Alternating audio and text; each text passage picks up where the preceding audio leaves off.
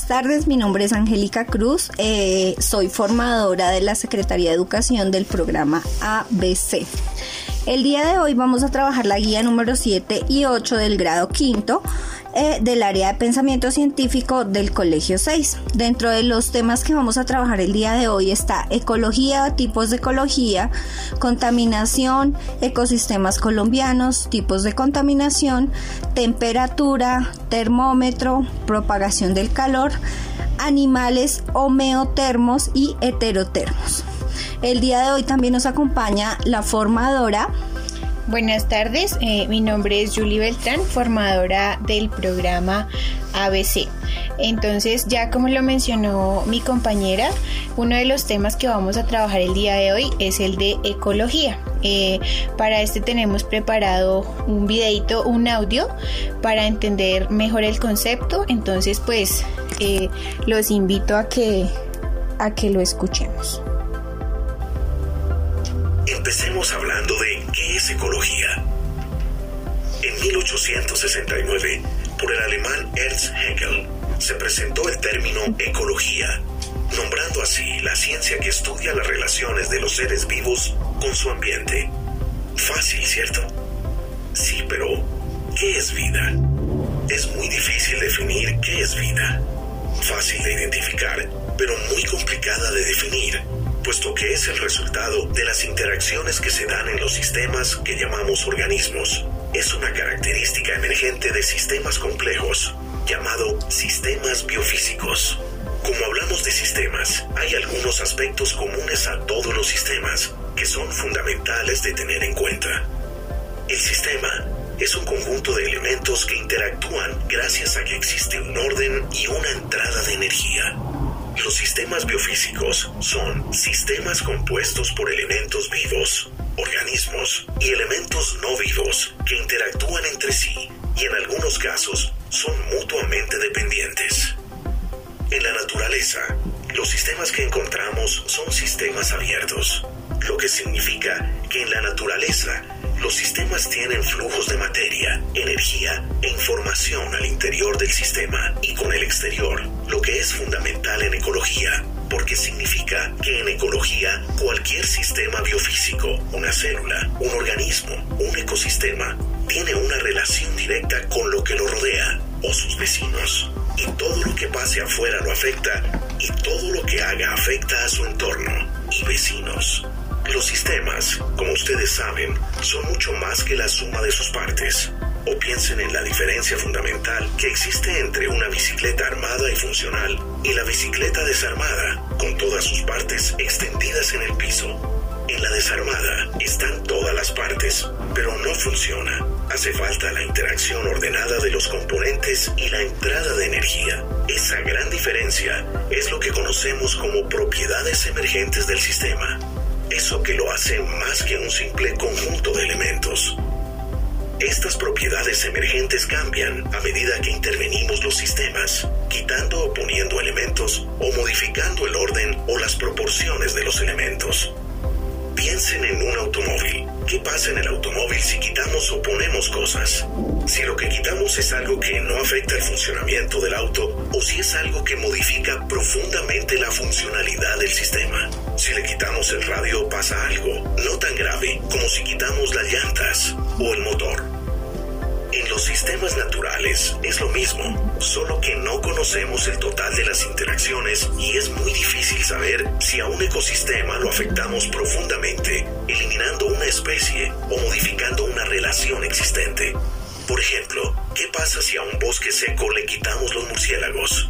No sabemos si hay alguna otra especie que supla la labor ecológica que estos cumplen o si empezamos un desequilibrio que pueda llegar a afectar profundamente todo el ecosistema. Porque muchos murciélagos son nectarívoros, se alimentan de néctar de las flores, por lo que ayudan a las plantas a reproducirse, polinizadores. Sin murciélagos, las plantas no se pueden reproducir, por lo que no habría frutos, por lo que esta especie de planta no tendría descendencia. Pero además, todos los animales que dependen de los frutos como alimento se verían negativamente afectados.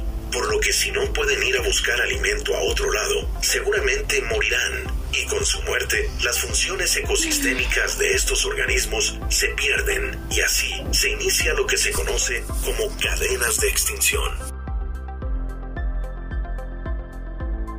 Bueno, entonces eh, después de haber escuchado este audio acerca de la ecología, pues eh, podemos concluir que se trata de las relaciones eh, que tienen los seres vivos con su medio ambiente, con el entorno que les rodea. Asimismo, encontramos los tipos de ecología. Entonces, inicialmente está la ecología botánica, que es la que consiste eh, en estudiar el reino de las plantas, los entes fotosintéticos multicelulares adaptados a la vida terrestre y también analiza otros organismos de, características muy parecidas como lo son los hongos, los musgos y las algas. Pues como nos podemos dar cuenta, el área eh, botánica vegetal pues abarca mucha diversidad eh, tanto en distribución como en tamaños. Eh, el siguiente tipo de ecología es la ecología social. Esta consiste en una rama filosófica que estudia la visión humanista de la naturaleza, basada por el vínculo holístico de los entes naturales englobando a los seres humanos. La tercera es la ecología matemática. Esta consiste en la unión de la ecología y las matemáticas para realizar fórmulas y teoremas matemáticos y solucionar los problemas de los seres vivos con su entorno. La ecología matemática se considera una disciplina de la biología que se fundamenta en ella para realizar enunciados matemáticos. La quinta, eh, la cuarta, perdón, es la ecología de recreación. Este tipo de ecología analiza los vínculos ecológicos entre las personas y el medio ambiente en el ámbito recreativo. Se considera esencial para el turismo sostenible y el correcto manejo de las zonas naturales protegidas eh, con objetivo de esparcimiento. La quinta es la ecología microbiana. Esta tiene como, función analizar los roles que juegan los microorganismos en la biosfera. Esta mezcla entre la microbiología y la ecología es conocida por sus importantes avances hacia un mayor conocimiento de las normas fundamentales que regulan la estructura y la función de los ecosistemas terrestres, acuáticos y aéreos. Eh, sigue la ecología regional. Esta consiste en una rama de la ecología que examina los procesos, los procesos ecosistémicos como el movimiento de la energía, el ciclo de la materia o la generación de gases a nivel de bioma. Esta disciplina establece que hay zonas que funcionan como un solo ecosistema. Y por último, encontramos la ecología cultural. Esta es una disciplina de la antropología que analiza los procesos por los que las estructuras sociales se acomodan a un medio. Esta clase de ecología específica especifica y estudia las adaptaciones a la naturaleza teniendo presente otros elementos que resultan en cambios o alteraciones del entorno. Bueno, vamos con nuestro siguiente tema que es la contaminación que es la presencia o acumulación de sustancias en el medio ambiente que afectan negativamente el entorno y las condiciones de vida, así como la salud o la higiene de los seres vivos. Existen diferentes tipos de contaminación dependiendo del ámbito en que se produzcan las alteraciones o de las condiciones normales para la vida. Dentro de las, las clases de contaminación o los tipos de contaminación tenemos la contaminación del agua, que es una modificación o alteración del agua que tiene consecuencias negativas en el medio ambiente y en los seres vivos. También se utiliza el concepto de, como, de contaminación hídrica. Eh, el ser humano es el principal responsable de la contaminación del agua, especialmente a través de los vertidos de aguas residuales que no han sido tratadas y que proceden de actividades como la industria, la ganadería, la agricultor y la agricultura. Eh, se puede distinguir tres tipos de agentes contaminantes del agua que son los físicos, los químicos y los biológicos. Tenemos una segunda contaminación que es la contaminación del aire, que es la existencia de partículas sólidas, líquidas y gases perjudiciales para los seres vivos y el entorno. En ocasiones se utilizan términos semejantes como contaminación atmosférica. La contaminación del aire puede provocar graves problemas de salud a través de la inhalación de sustancias tóxicas, puede proceder de fuentes eh, puede proceder o provocar más bien graves problemas de salud a través de la inhalación de sustancias tóxicas, puede proceder de fuentes naturales como la erupción de un volcán o la acción del ser humano. Algunas de estas sustancias contaminantes del aire son el monóxido de carbono, el ozono y el metano. Eh, o el smog, una especie de niebla formada por una mezcla de humo y partículas en suspensión, es una evidencia de la contaminación del aire en las ciudades industriales. Tenemos también la contaminación del suelo, que es la presencia de sustancias que afectan negativamente las características y propiedades del suelo y que provocan desequilibrios físicos, químicos y biológicos. Estos afectan de forma negativa a los seres vivos y su entorno. El suelo se puede contaminar por influencia del aire o del agua que introducen agentes contaminantes, pero también al acumular o arrojar sustancias nocivas como fertilizantes, algunas consecuencias considerables de la contaminación del suelo son el aumento de la erosión y la disminución de la fertilidad del terreno. También tenemos la contaminación visual, que es la modificación de un entorno producida por la existencia de uno o varios elementos cuya presencia impide o perjudica la, eh, visibilidad o afecta negativamente la estética de algún lugar. La contaminación visual puede tener consecuencias perjudiciales para la salud, como el estrés, por ejemplo, con la contaminación visual eh, tenemos acumulación de carteles publicitarios en las, en las carreteras o en los espacios urbanos y la construcción de edificios en zonas protegidas. Tenemos también la contaminación acústica, que es la sonora, que se conoce aquella que produce como consecuencia de las alteraciones que causan el exceso del sonido en las condiciones normales del medio ambiente.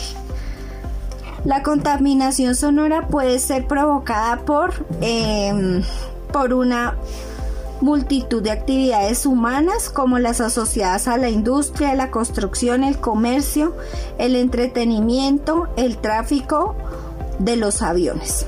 El ruido excesivo molesto puede llegar a, perjudicar la salud auditiva, física y mental de las personas, así como para la calidad de vida y en general la consecuencia debe estar sometida a algún control.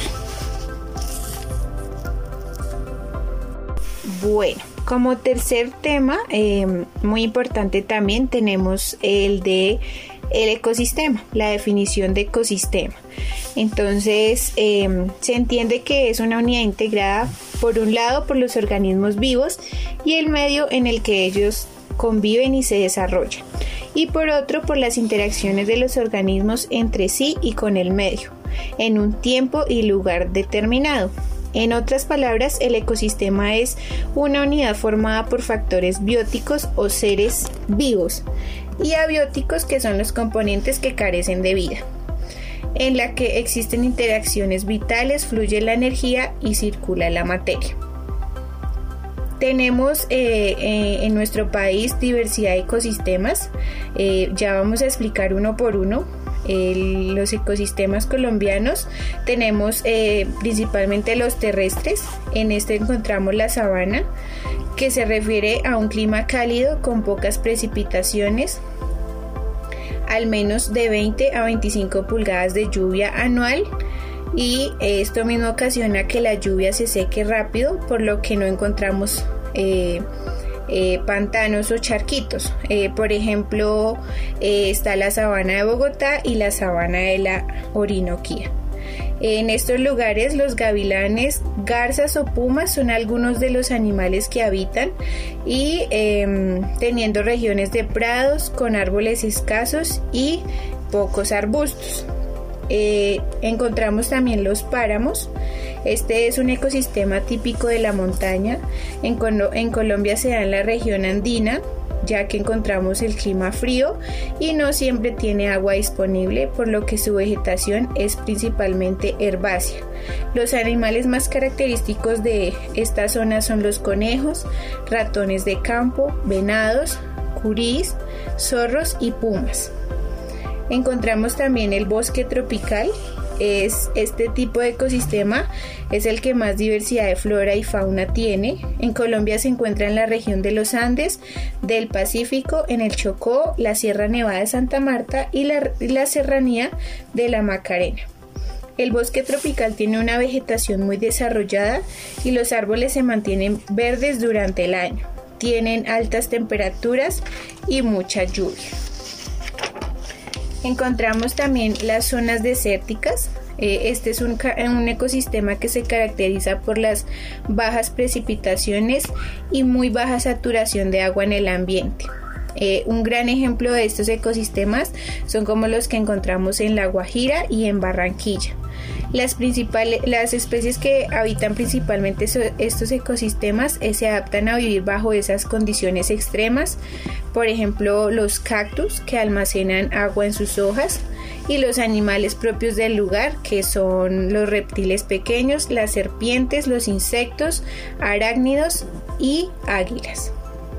Eh, encontramos también los ecosistemas acuáticos. Dentro de estos ecosistemas encontramos eh, los arrecifes coralinos, que se trata de grandes barreras de corales, eh, son estructuras de esponjas y pólipos que resistentes al carbonato de calcio. Actúan como proyector de la línea costera, sirven como alimento para una gran variedad de peces, además que son muy importantes dentro del turismo. Están también los manglares, que son bosques de árboles que se han adaptado a que parte de su estructura se encuentre bajo el agua. Tienen gran tolerancia a la salinidad, es decir, a grandes concentraciones de sales. En los manglares habitan gran cantidad de fauna, la existencia de estos ecosistemas previene la, erosión de la costa y actúan como soporte a los peces, invertebrados y hay varias especies de aves. Encontramos también el ecosistema pelágico, que se refiere a un ecosistema que se desarrolla en la masa de agua del mar, cuando no hay dependencia directa del fondo o cuando no hay contacto se basan en algas microscópicas que pueden cambiar de tipo dependiendo de la profundidad y estas sirven también de alimento para pequeños invertebrados. Están también las praderas de pastos marinos. Este es un ecosistema acuático que, acuático que está muy cerca de la línea costera y en aguas hasta con 25 metros de profundidad. Se tratan de algas verdes muy grandes que se sujetan al sustrato marino mediante unas estructuras análogas. Los pastos marinos contribuyen a prevenir la erosión de la costa por las corrientes, son además una fuente de alimento para los pulpos, las estrellas del mar, los caracoles y los peces. Eh, cabe resaltar que en Colombia los pastos marinos solamente se encuentran en la costa caribe. Bueno, vamos a continuar em, con el tema de temperatura de sus escalas. Eh, para esto preparamos también una, un audio, entonces vamos a ponerle mucha atención para escucharlo.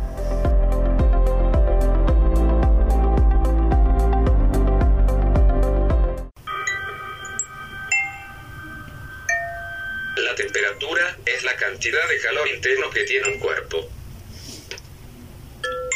Para medirla utilizamos termómetros de diferentes tipos y otros dispositivos.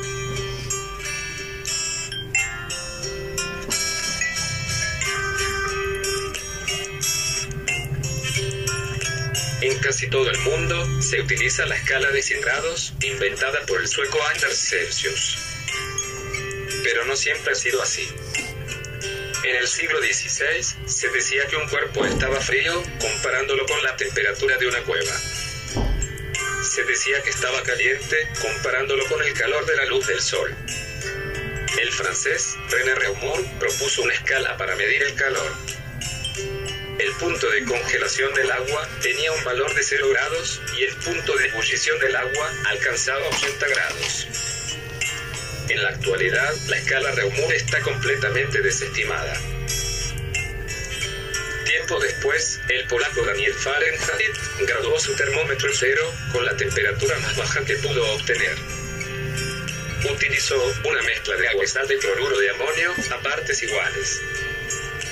En su escala, el agua convencional se congelaba a los 32 grados y hervía a los 212. En pocas naciones se utiliza la escala Fahrenheit para medir la temperatura.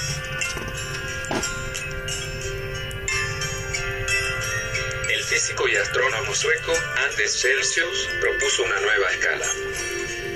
Celsius tomó como referencia el punto de congelación y el punto de ebullición del agua convencional dividió su escala en 100 partes o grados. La escala Celsius fue rápidamente adoptada mundialmente y todavía se utiliza en casi todas las transacciones comerciales.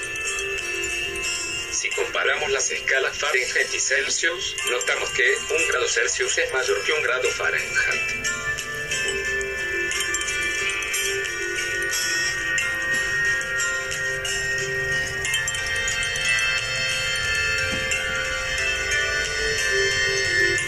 Simplificamos, encontramos su equivalencia. Un grado Celsius equivale a 5 novenas partes de un grado Fahrenheit. Con esta fórmula podemos relacionar ambas temperaturas. Para convertir cualquier temperatura de una escala a otra, solo basta con utilizar la relación. Existe otra escala que gusta mucho en el mundo científico y que se conoce como escala Kelvin en honor a su creador, el inglés Lord Kelvin. El cero Kelvin corresponde al cero absoluto.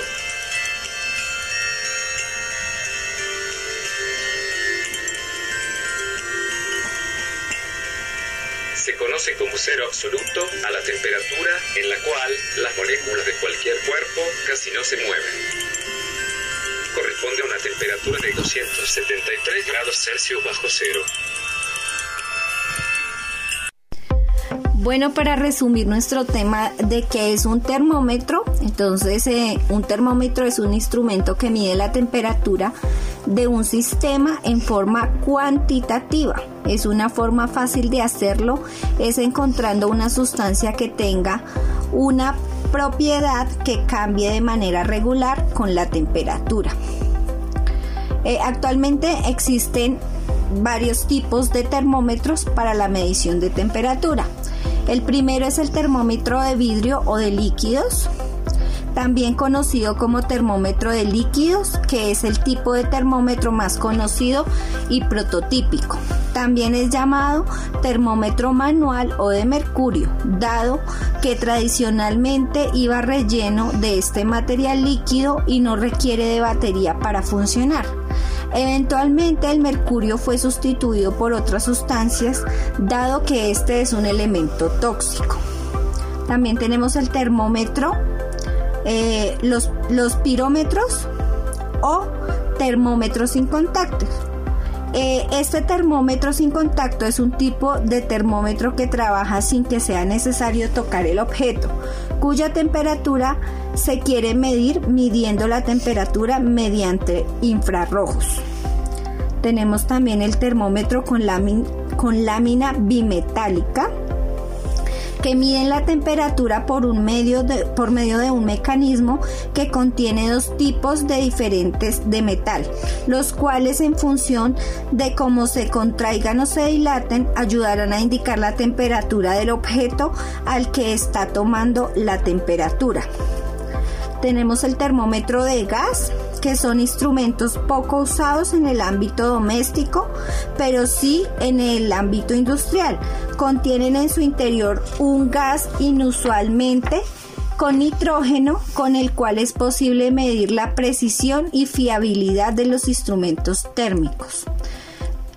Tenemos también el termómetro de resistencia, que en el siglo XIX se descubrió que la resistencia eléctrica de un objeto variaba en su función de la temperatura. Es por esto que en 1871 se hizo la propuesta de utilizar platino para medir la temperatura. Más tarde, entrados en el siglo XX, se inventaría el termómetro de resistencia que se usaría en esencia el mismo mecanismo.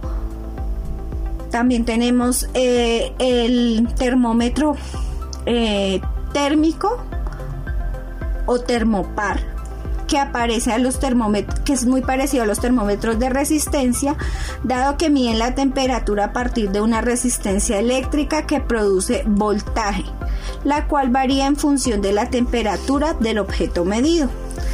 Por último tenemos los termómetros digitales, que son termómetros muy parecidos a los de vidrio, dado que se usan como un sustituto eléctrico de los mismos. Llevan bastante tiempo arrebatándole la popularidad a los más clásicos y tienen sus ventajas y sus inconvenientes en comparación con los de vidrio. Bueno, para complementar un poquito eh, eh, la información que la profe Angélica nos acaba de dar, eh, vamos a tratar el tema de los animales homeotermos. Em, pues tienen bastante relación con el tema de la temperatura y es un factor muy importante para que ellos puedan adaptarse al medio en el que viven. Entonces, como tal, los animales homeotermos son aquellos que tienen la capacidad de mantener su temperatura corporal, interna relativamente constante. La temperatura de estos animales se mantiene sin importar las variaciones de temperatura del medio ambiente que los rodea. Se les conoce también como animales de sangre caliente o termorreguladores.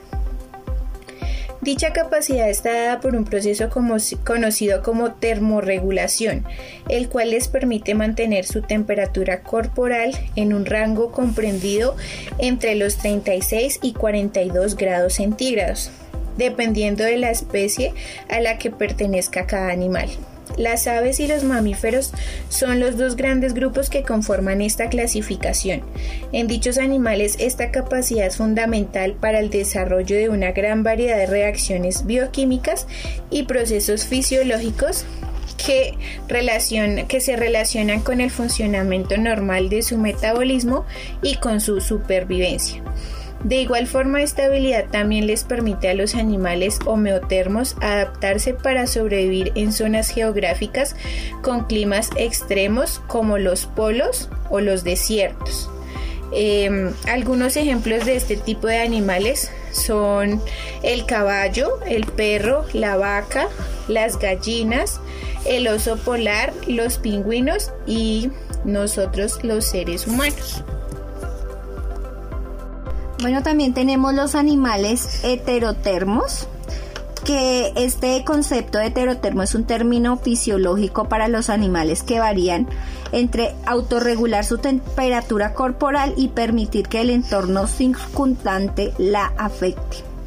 Entre otras palabras, exhiben características como eh, la, que, la temperatura que eh, interna que varía considerablemente y eh, eran eh, llamados antiguamente de sangre fría, como, como de la homeotermia que mantiene una temperatura corporal interna estable independientemente de la influencia externa antiguamente llamados de sangre caliente.